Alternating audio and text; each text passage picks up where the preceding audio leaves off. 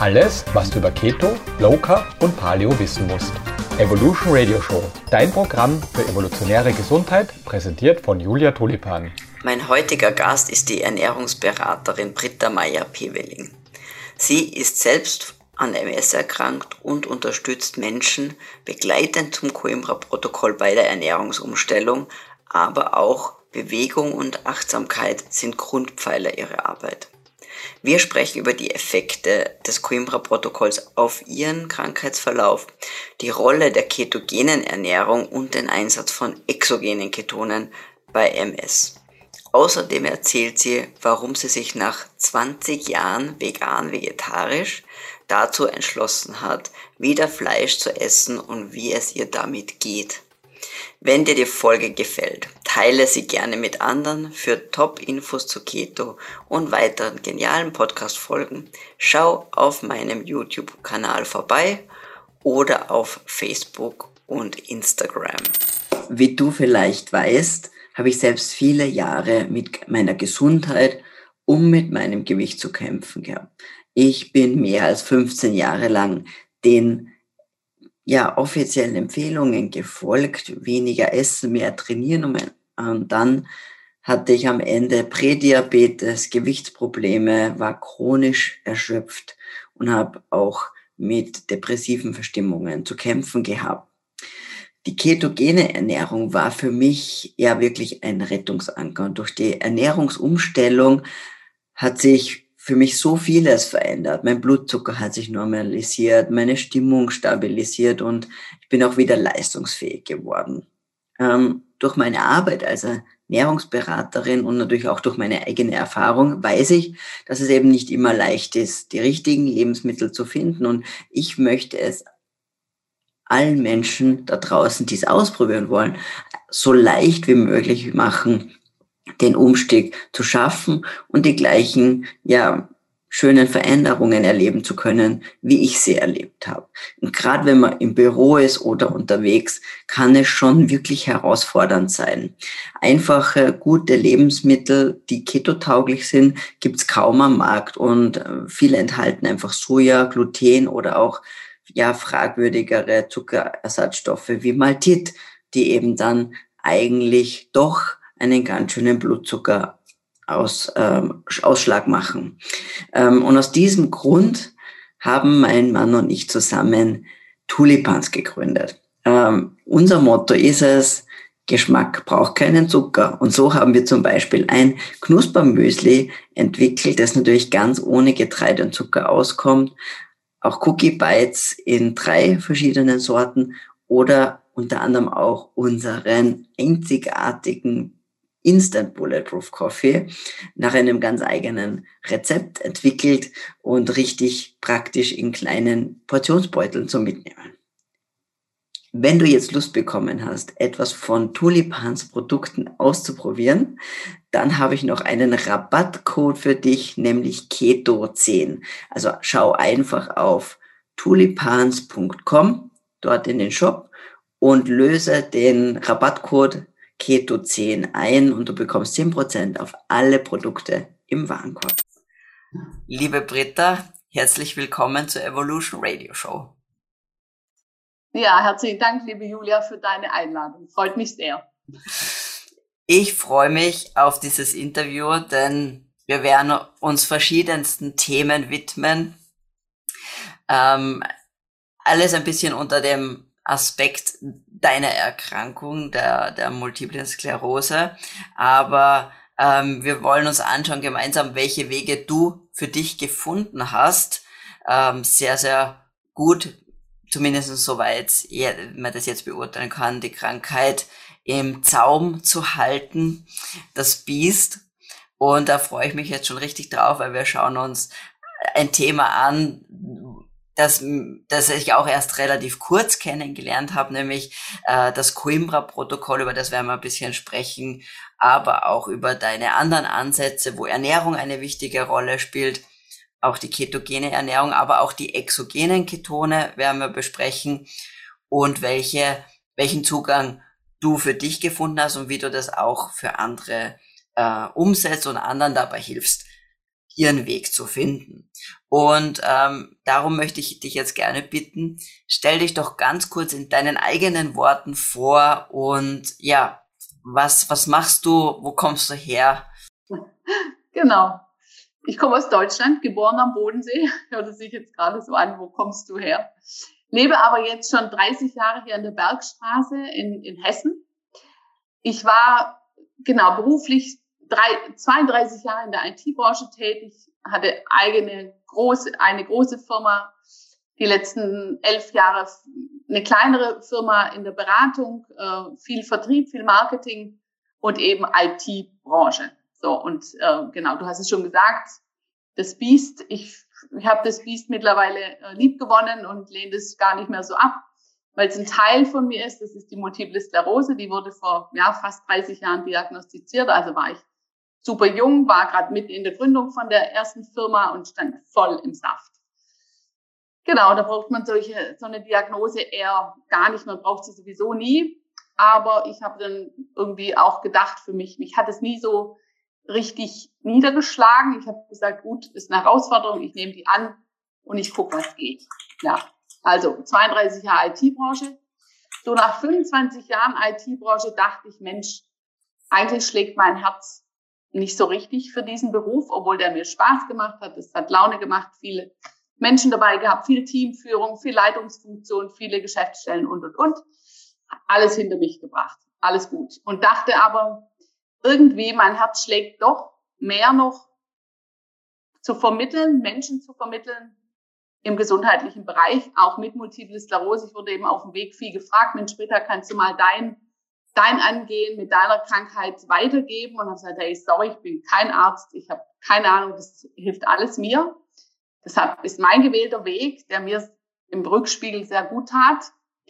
Ähm, genau, und habe dann angefangen, mich mal so ein bisschen weiterzuentwickeln. Hab mein, ich bin Ernährungsberatung, ich bin zweifache Yoga-Lehrer, äh, also habe zwei Yoga-Ausbildungen gemacht, auch das therapeutische Yoga ähm, und bin dabei, meinen Heilpraktiker zu machen, also die Schule, also ich bin Heilpraktiker-Anwärter. Genau, so, so mein Weg, weil ich dachte, wenn ich in den Beruf einsteige, das zu vermitteln, möchte ich mehr Background natürlich noch haben, auch erstmal aus aus meinem eigenen Nutz und dann wollte ich dann einfach sehen, vermittle ich das oder nicht. Ja, mhm. Und auf diesem Weg ist dann doch einiges passiert, finde ich wunderbar auch, dass das alles so gekommen ist.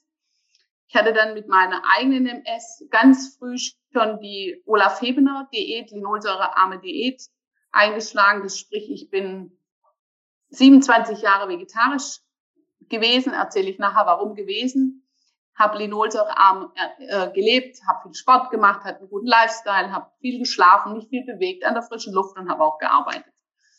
Habe zwei Kinder bekommen mit der Krankheit, da hatte ich die MS schon, hat mich Olaf Heben auch super begleitet, hatte keine Schübe nach der Geburt. Die Kinder sind gesund, ja, müssen auch Vitamin D heute schlucken. Und ja, und somit war, also kann ich sagen, äh, für mich soweit, so gut. Das zu mir. Ähm, du hast, ja, das, das, klingt immer so, wenn man das, wenn man das eben so, so zusammengefasst hört. Ähm, so einfach ja. ist es natürlich nicht. Ja. ja. Ähm, vor allem denke ich mal oft, jetzt kriegt man diese Diagnose. Ja. Ähm, wie war jetzt, wie war da dein Weg, auch überhaupt zu schauen, was kann ich denn selber machen? Ja äh, weil das ist ja auch jetzt nicht für jeden äh, jetzt äh, oft wird man vielleicht auch gar nicht so ermutigt, selber was zu machen, aber du hast ja schon früh begonnen, ähm, diverseste Dinge auszuprobieren, viel an deinem Lebensstil generell gearbeitet, aber auch mit, mit Ernährung gespielt. Äh, was war da dein, dein, dein Entdeckungsprozess und dann, wann ähm, kam dann eigentlich das, also wann kam das Coimbra-Protokoll, Protokoll, über das ich dann auch gerne sprechen möchte, ähm, und, und wann die, die, und wann kamen mal eigentlich, ja, die Ernährung mehr in Richtung Keto? Kam das dann danach oder wie, wie bist du da hingekommen? Ja, da hast du natürlich recht, ein Weg. Ich sage ja, das sind jetzt 32 Jahre, ist ja doch, also ist mehr als mein halbes Leben, ja. Also die Diagnose klar. Und natürlich, ich tue das jetzt so ab, natürlich war es erst ein Schlag und hat man sich auseinandergesetzt. Ich konnte mit den zwei Buchstaben MS überhaupt nichts anfangen. Ja, der Augenarzt, ich hatte Sehprobleme, schickt mich zum Neurologen. Ich wusste überhaupt gar nicht, was ein Neurologe ist damals. Ja, habe gesagt, okay. Ähm, genau, und meine Eltern, für die war das auch ein Schock, quasi der Rollstuhl schon im Keller, ja, von der Oma und so weiter. Also gefühlt war das so. Ja, meine Mutter, die es auch schwer akzeptieren konnte bis heute noch. Naja, also das sind schon Up and Downs. Ich will es überhaupt nicht runterspielen, aber mein Vater hat uns auch Kinder so erzogen, es gibt nichts, was nicht geht. Ja, das war einfach unser Slogan zu Hause und so sind wir groß geworden und das habe ich so verinnerlicht. Das ist von mir ein Gedankensatz, den ich wirklich etabliert habe. Es gibt nichts, was nicht geht, egal welches Problem. Und dem habe ich mich gestellt. Ich habe zwei Jahre Schulmedizin gemacht. Ich habe auch einige, ich glaube zwei Cortison-Stoßtherapien gehabt, weil ich am Anfang gleich Schübe hatte. Das habe ich über mich ergehen lassen und bin nach der zweiten Cortison-Stoßtherapie dem Krankenhaus aus, also dem Chefarzt quasi von der Britsche gesprungen, weil das war unzumutbar, wie ich mich behandelt fühlte. Das haben die überhaupt nicht verstanden, wie mein, das Cortison in mir wirkt. Ja, wenn ich sage, das wirkt morgens um 6 Uhr, ist einfach besser über den Tag verteilt, als wenn der erst um 11 Uhr kommt und mir die Infusion anhängt. Das haben die einfach ignoriert und nicht gemacht und dann bin ich gegangen. Dann habe ich gesagt, gut, das kriege ich auch alleine hin, habe mich entlassen und habe mich auf den Weg gemacht. Und ein Freund damals brachte mir ins Krankenhaus der Naturarzt. Die Zeitschrift gibt's heute noch. Und da war so ein kleiner Artikel drin, Ayurveda-Kur in Sri Lanka. Ayurveda konnte damals noch gar keiner schreiben. Ich hatte auch keine Ahnung davon. Habe mich dann eingelesen. Das hörte sich gut an. Ja, das Wissen vom Leben, Ayurveda, ganzheitlich. Und dann haben die, habe ich da angerufen. Das war auch eine Frau Meier in München. Und dann habe ich das 1995 das erste Mal gebucht. Habe gedacht, super, das ganze Cortison in mir, Panchakarma-Kur, Ausleitung, Detox, würde man heute sagen. Mache ich mal so eine Reinigungskur und bin dahin geflogen. Das war super. Ich glaube, das war ein guter Schachzug, was mein Leben geprägt hat. Ich habe da Frau Dr. Puschwa kennengelernt. Die kenne ich heute noch. Also ich fahre jetzt, darf ich sagen, am Freitag fliege ich für drei Wochen wieder zur Ayurveda-Kur. Durch Corona natürlich ein bisschen verschoben, jetzt nach drei Jahren, sonst habe ich das alle zwei Jahre geschafft. Und treffe wieder Dr. Pushpa. Und ich glaube, die Dr. Pushpa hatte eine Vision mit mir. Die hat mich als junge Frau damals kennengelernt und die hat mich echt alle zwei Jahre angeleitet ja, und hat gesagt hier ähm, Ernährung, Bewegung, Achtsamkeit. Das sagte die damals schon, 1996. Und ich so, ja klar, mhm. Achtsamkeit und so in unserer westlichen Welt geht wenig. Aber sie ist dran geblieben, ich bin auch dran geblieben. Dann haben wir mit der Ernährung angefangen. Ich war dann vegetarisch, auch aus Überzeugung, ethisch und so weiter, passte für mich gut und habe eben die Ayurveda-Gewürze, die Ayurveda-Detox dort in Sri Lanka natürlich besser umgesetzt als dann hier zu Hause. Und alle zwei Jahre hat mir diese Kur echt Flügel verliehen. Also das tat mir gut. Ich musste dort drei Stunden Yoga am Tag machen, anderthalb Stunden morgens, anderthalb Stunden abends. Die haben mich durchgeknetet, Reinigung von außen, Reinigung von innen, viel schlafen, mit Sonnenuntergang ins Bett, mit Sonnenuntergang wieder aufgestanden und so weiter. Also super. Das ging über viele Jahre gut. Ich war komplett stabil. Dank Olaf Hebener, dank Dr. Puschpa war ich, glaube ich, schubfrei. Ich, ich kam ohne was zurecht. Ich musste überhaupt nichts mit der MS. Also viele Leute haben mir das gar nicht angesehen. Ich konnte meinen Leistungssport, ich bin Fahrrad gefahren, also Rennrad gefahren viel. Habe dann, wie gesagt, die zwei Kinder gekriegt, habe eine Firma mit 150 Leuten gehabt. War richtig im Saft, also nichts, also richtig auch gefordert. Ja, und es ging alles super alles gut. Und dann nach 25, 26 Jahren habe ich dann doch am linken Bein eine Fußheberschwäche entwickelt. Das sieht man auch eine, eine Liasion, also eine, eine Schädigung an den Myelinscheiden. Das sieht man gut im MRT. Die gab es damals schon, die gibt es heute auch noch. Achtung von den Radiologen, sich nicht verrückt machen lassen. Das bildgebende Verfahren wird immer besser. Auch meine äh, Myelinscheidenverletzung sieht heute anders aus als vor 28 Jahren. Es ist aber die gleiche. Nur das bildgebende Verfahren ist besser. Also da einfach drauf achten, weil die Radiologen sagen, oh, alles viel schlimmer geworden. War aber nicht, nur die Bilder sind besser geworden. Muss man aufpassen. Ja. Genau. Und ähm, dann habe ich mit Olaf Hebner gesprochen, was wir jetzt machen mit der Fußheberschwäche, weil mich das dann doch belastet hat. musste dann teilweise und heute auch mit, mit äh, Stöcken gehen und kann das linke Bein einfach nicht mehr so richtig gut bewegen. Und dann sagte er, na ja, ich müsste jetzt anfangen, die Krankheit zu akzeptieren. Die Krankheit habe ich angenommen, akzeptiert. Und er hat gesagt, einfach weitermachen. Naja, und da bin ich aber auf die Suche gegangen. Das war dann natürlich besser. 1995 war das Internet noch nicht so mächtig wie jetzt heute in 2021. Und dann war ich damals in der Heilpraktiker-Ausbildung. Das war 2018 und habe da Christina Kiening mit Cicero Coimbra vom Coimbra-Protokoll in Frankfurt auf der Bühne stehen sehen. Ich kannte Christina Kiening überhaupt nicht und habe gehört, wie sie von ihrer Geschichte hochdosierte Vitamin D-Therapie bei Autoimmunerkrankungen, speziell im S damals, berichtet hat. Und da kriegte ich Gänsehaut und dachte, wow, was eine Frau, habe sie echt bewundert und habe gedacht. Ja, und fuhr nach Hause und dachte, das ist mein Weg habe sie versucht anzurufen, um ihr nur Danke zu sagen für das, dass sie das mit uns Patienten teilt. Habe sie natürlich nicht gekriegt, das, weil die hatte nach diesem Autoimmunkongress natürlich ganz, ganz Tausende von Anrufen von Ärzten und Patienten. Irgendwann bin ich durchgekommen, habe mich bedankt, haben einen Hörer aufgelegt, alles war gut. Ich hatte einen Termin bei ihrem Arzt in München. Und das war der Anfang vom Coimbra-Protokoll für mich. Naja, und Christina Kiening rief dann aber zurück und hat sich auch bedankt, dass ich Danke sagen kann und hatte mich dann eingeladen und so haben wir uns dann kennengelernt. Genau, so kamen wir zusammen, dass wir heute beide Aktivistinnen fürs Coimbra-Protokoll Europa sind. Wir haben Ciso Coimbra auch beide getroffen. Und ich wurde vor drei Jahren, das sind genau Dezember jetzt vor drei Jahren ins Coimbra-Protokoll auch eingestellt. Heißt Hochdosistherapie äh, Vitamin D plus allem anderen, was dazugehört. Also das Coimbra-Protokoll steht auf drei Beinen. Das ist die orthomolekulare Medizin, die Bewegung, die Trinkmenge und das dritte Bein, Bewegung und Achtsamkeit. Und wenn man jetzt vorher gehört hat, was ich von Ayurveda gesagt habe, waren es genau die gleichen drei Beine.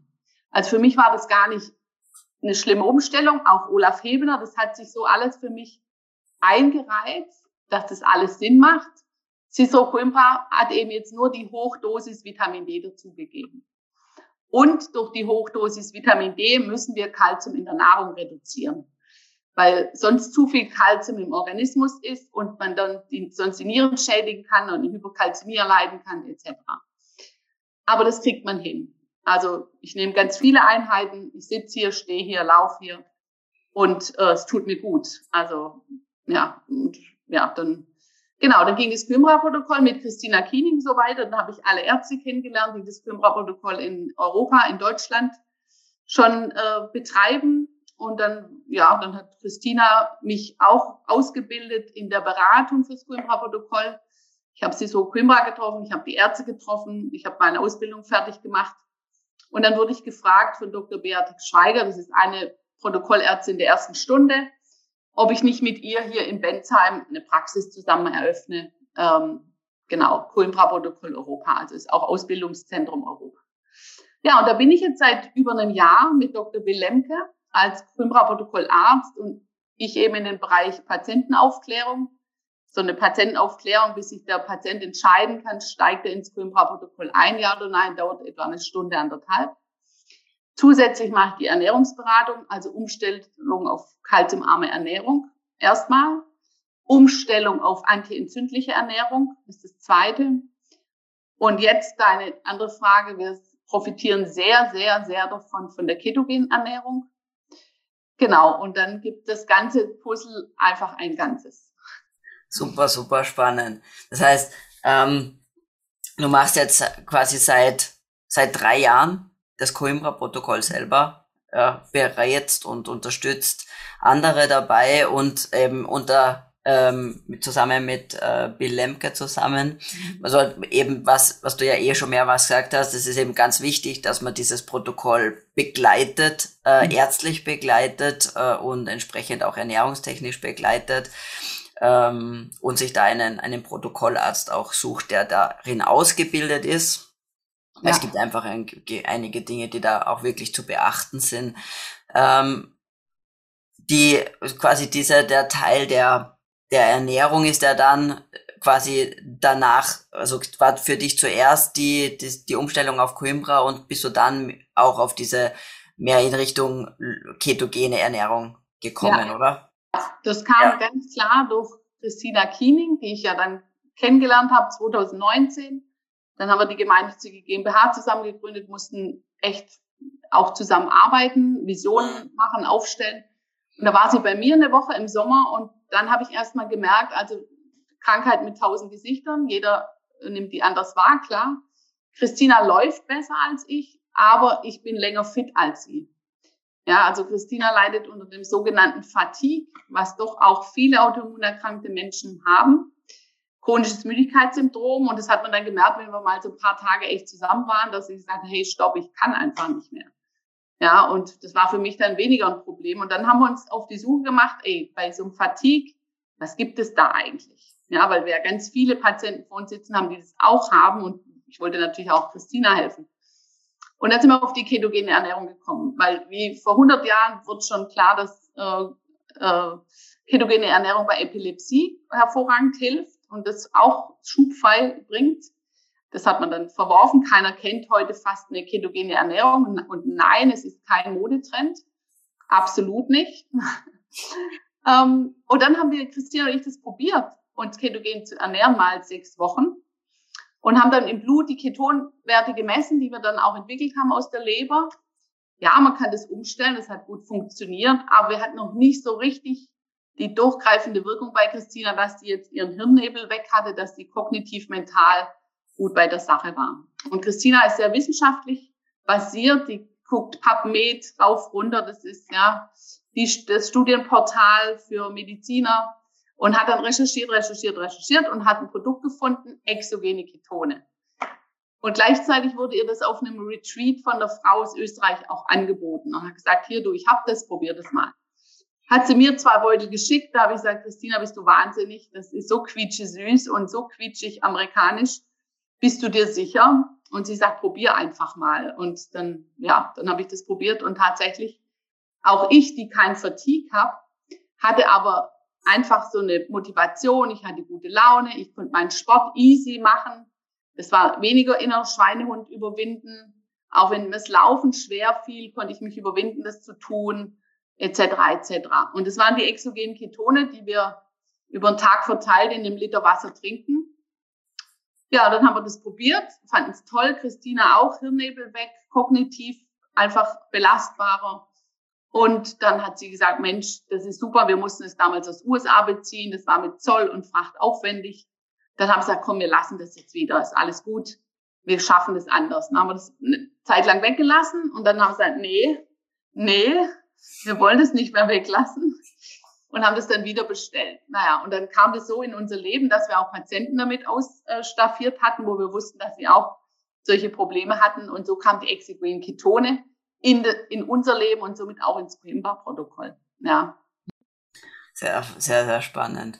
Vor allem, dass du, dass du einfach, dass man einfach sieht, dass man, ähm, dass es natürlich eine, oft ein kumulativer Effekt ist, offensichtlich mhm. auch, ja.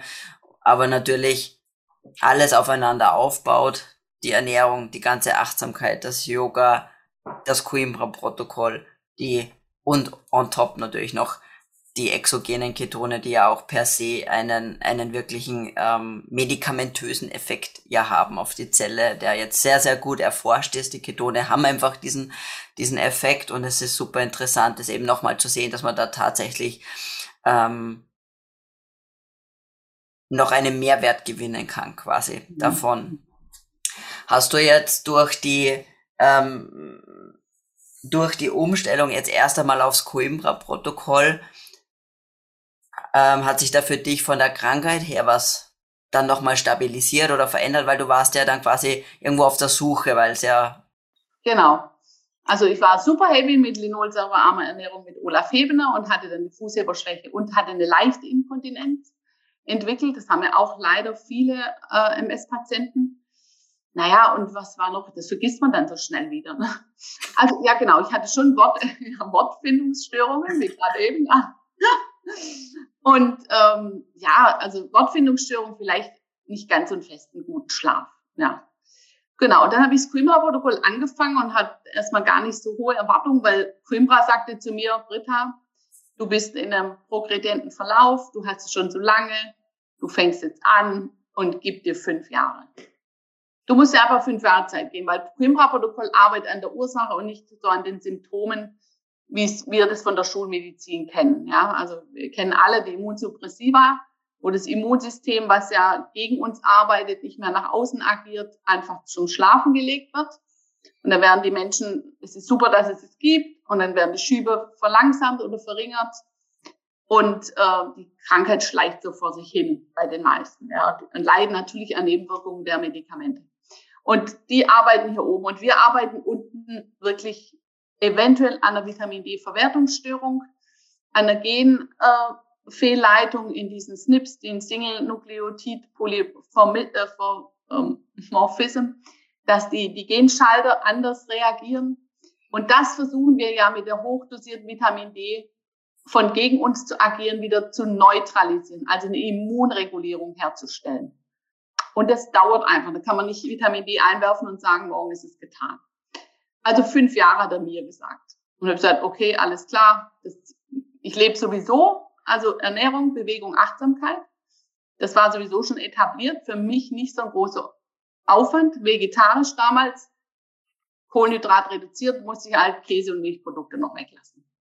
Von dem her keine große Sache für mich. Aber nach drei Monaten doch festzustellen, die Inkontinenz hat sich gebessert, der Schlaf hat sich gebessert, die Wortfindungsstörungen haben sich gebessert. Ja, und jetzt warte ich eben drauf und harre der Dinge, dass der Fußheber auch sich noch bessert. Ja. Mhm. Weil es war ja, und du hast es jetzt schon mehrmals angedeutet, du hast ja jetzt vor kurzem eigentlich noch einen weiteren Schritt unternommen, der ja auch sehr tiefgreifend eigentlich ist, wenn man jetzt auch denkt, hm, äh, wie lange du dich schon vegetarisch beziehungsweise vegan ernährt hast. Du hast wieder begonnen, Fleisch in deine Ernährung mit einzubauen. Was war da, was war jetzt da die Motivation? Also warum bist du den Schritt jetzt gegangen und wie hat sich das für dich jetzt ausgewirkt? Ja. Also ich war ja wirklich lang vegetarisch und dann die letzten drei bis vier Jahre, sage ich mal, zu 80 Prozent vegan. Und tatsächlich musste ich feststellen, so richtig gut ging es mir mit der Verdauung, mit meinem Bauch, also Blähbauch, Verdauung, Haut, einfach nicht wirklich richtig gut. Ja.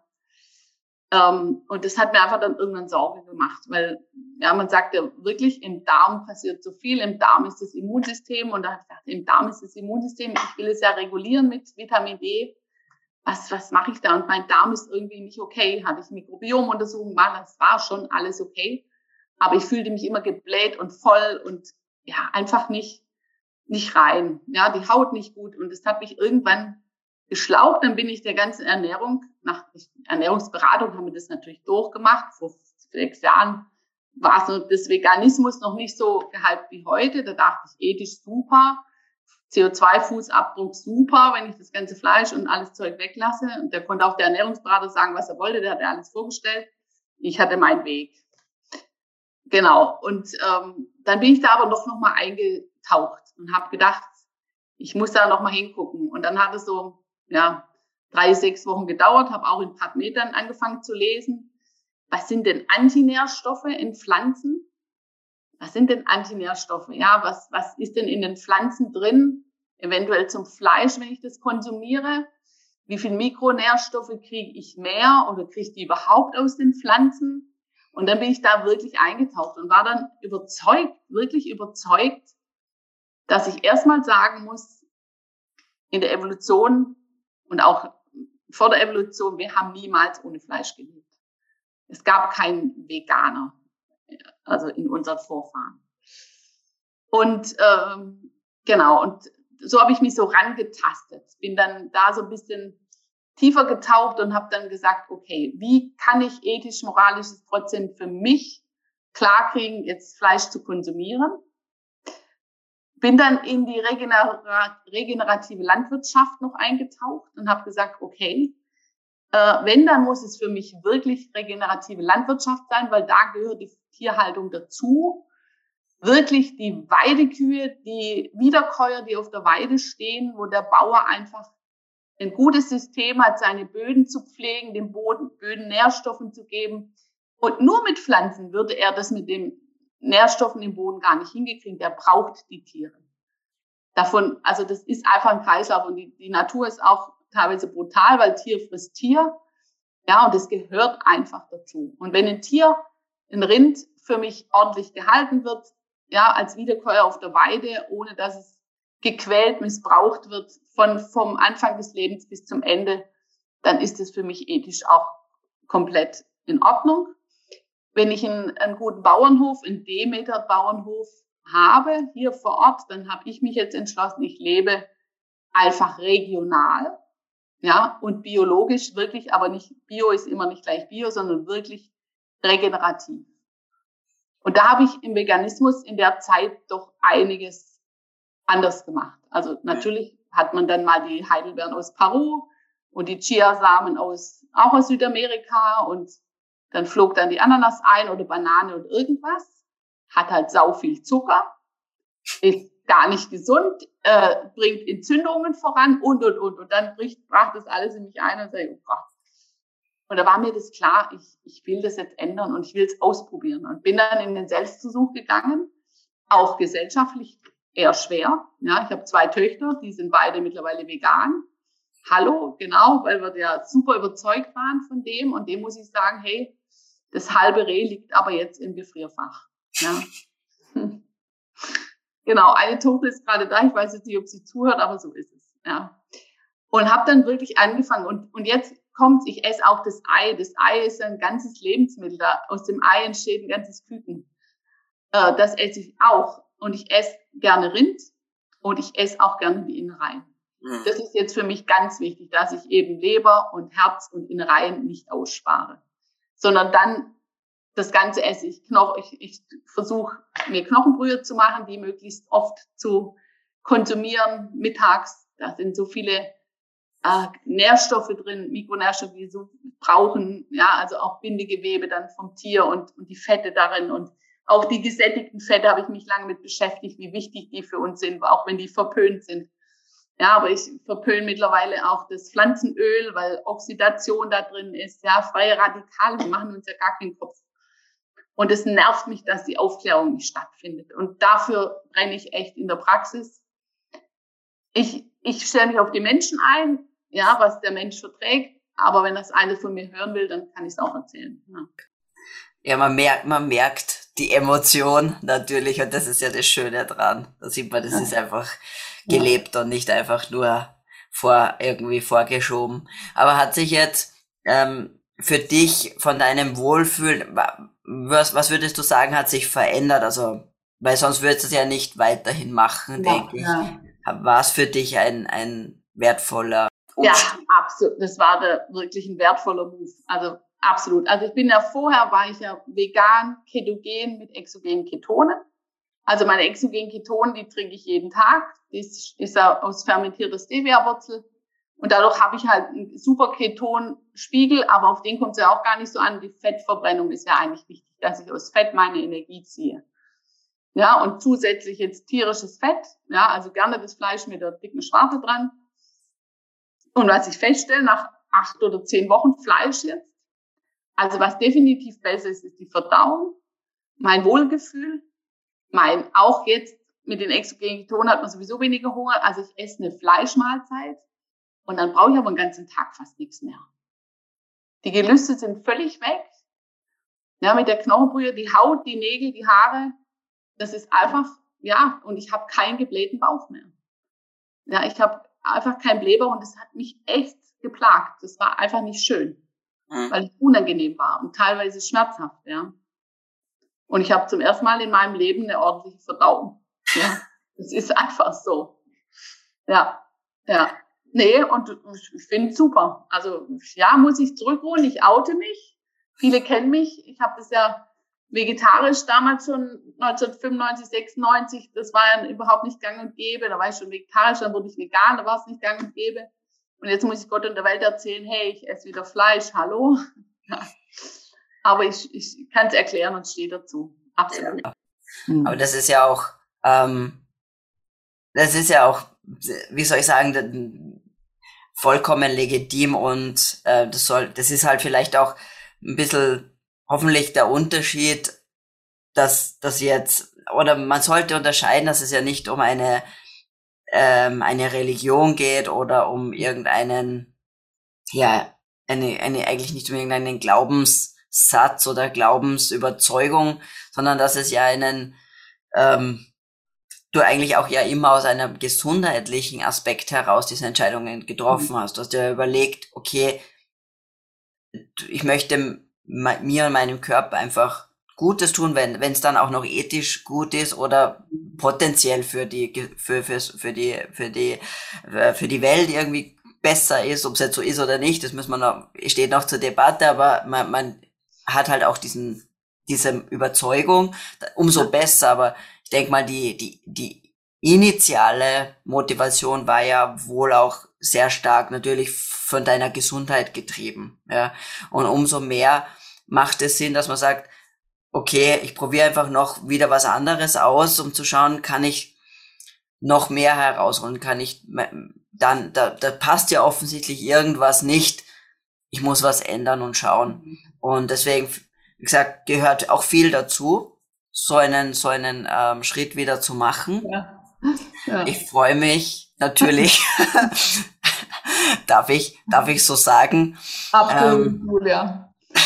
Genau, wir haben uns ja kurz danach getroffen und ich habe gesagt, hey, ich oute mich, weißt du, und ich glaube, auch das ist so wichtig, dass man sich das trauen darf. Ja, man darf ausprobieren und sagen, hey, sorry, ich habe es überdacht, ich sehe das heute definitiv anders.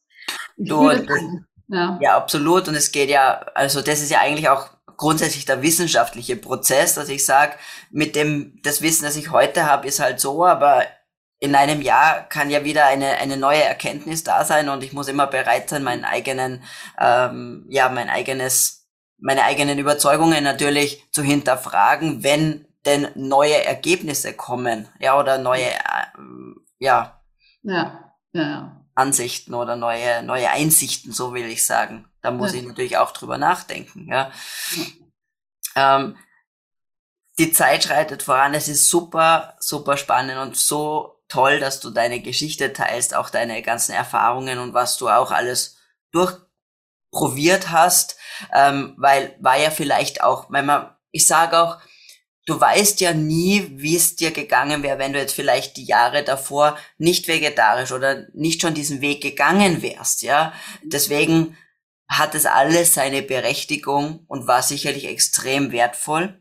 Und auch das mit, mit Yoga und mit Achtsamkeit und all diese Dinge, die ja wirklich ähm, bis vor, weiß nicht, ein paar Jahren vollkommen äh, ja, Exoten quasi waren. Das ist ja auch wirklich relativ neu erst so Mainstream. Und dass du damals da schon den Zugang über das Ayurveda gefunden mhm. hast, war sicherlich ähm, wegweisend, denke ich, auch für, für deinen ganzen Ansatz. Ja.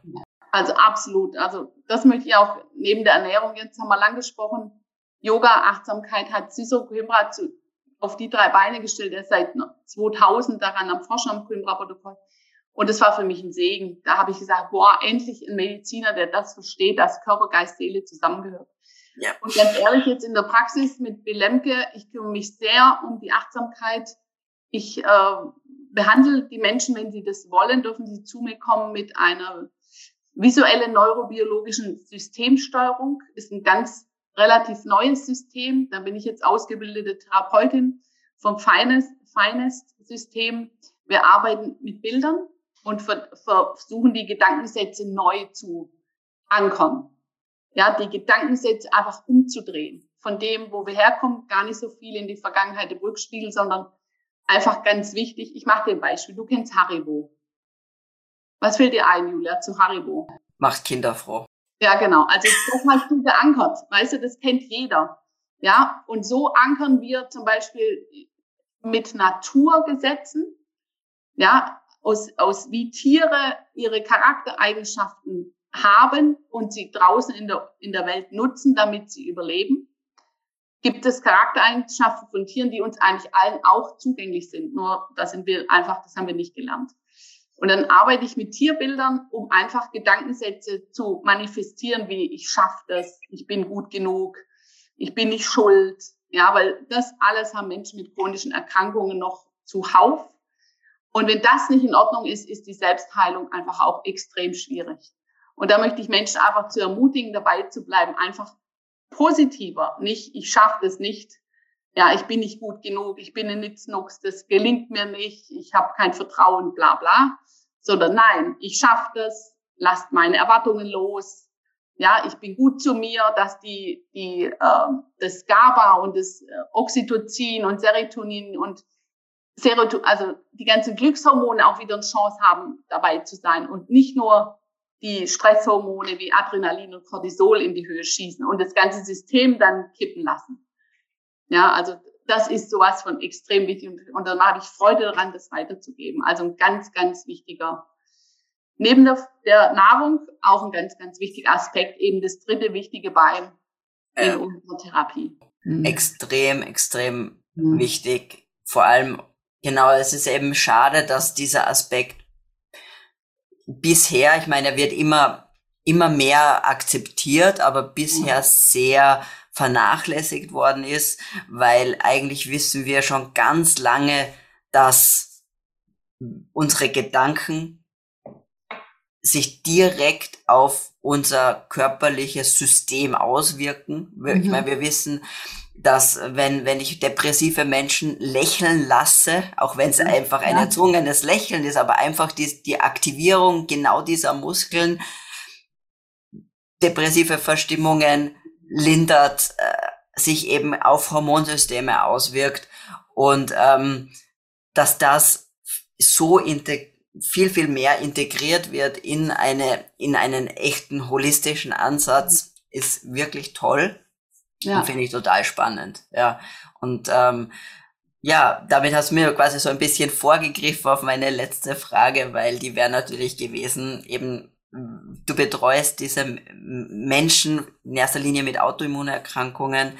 Ähm, wo können jetzt die Zuhörer, Zuschauer mehr über dich erfahren, über deine Arbeit erfahren? Äh, wo kann man sich mit dir Termine ausmachen oder mit dir in Kontakt? Ja, also ich stehe auch auf drei Beinen, habe ich mir abgeguckt. Also erstens mal coimbraprotokoll.de. Das ist Christina und ich, wir sind es mit der Gemeinnützigkeit, dass wir die hochdosierte Vitamin D-Therapie sogar jetzt in die Studie bringen. Da sind wir auf ganz viele Spenden angewiesen, dass uns das gelingt. Die erste Studie läuft jetzt seit letztes Jahr, nee, seit diesem Jahr im Februar, ein bisschen verschoben durch Corona, an der Charité in Berlin. Da kann man auf unserer Homepage ganz viel drüber nachlesen. Da findet ihr auch Kontakt Experten von mir. Also das ist mein erster Wirkungskreis. Der zweite ist Orthoformula.